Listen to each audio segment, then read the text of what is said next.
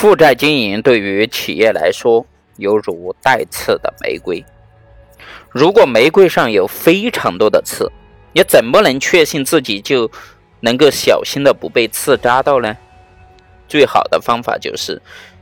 尽量选择没有刺或者刺非常少的企业，这样我们的胜算才会大一些。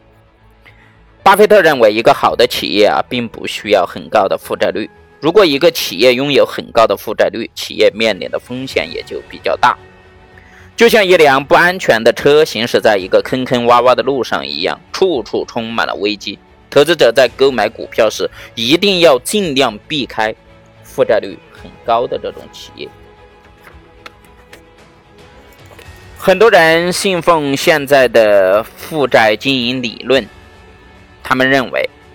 负债经营不但可以有效的降低企业的这种加权平均资本成本。还可以通过财务杠杆为企业带来更高的权益资本的收益率，但是巴菲特认为，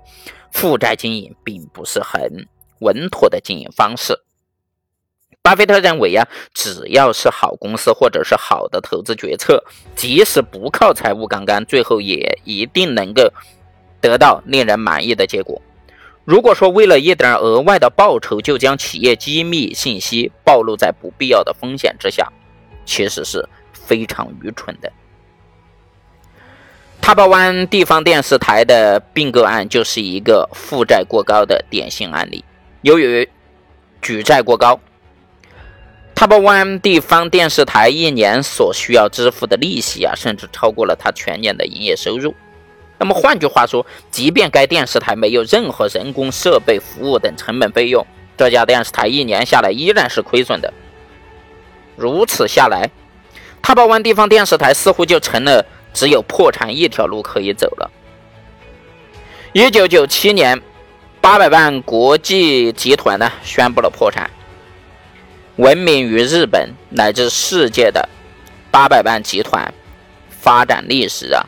可谓是曲折艰辛，充满传奇。它的创始人阿信之子和田一夫。将八百伴从一个乡村菜店开始，一步步的发展为日本零售业的巨头。在全盛时期啊，八百伴拥有员工近三万人，在全世界拥有十六个国家和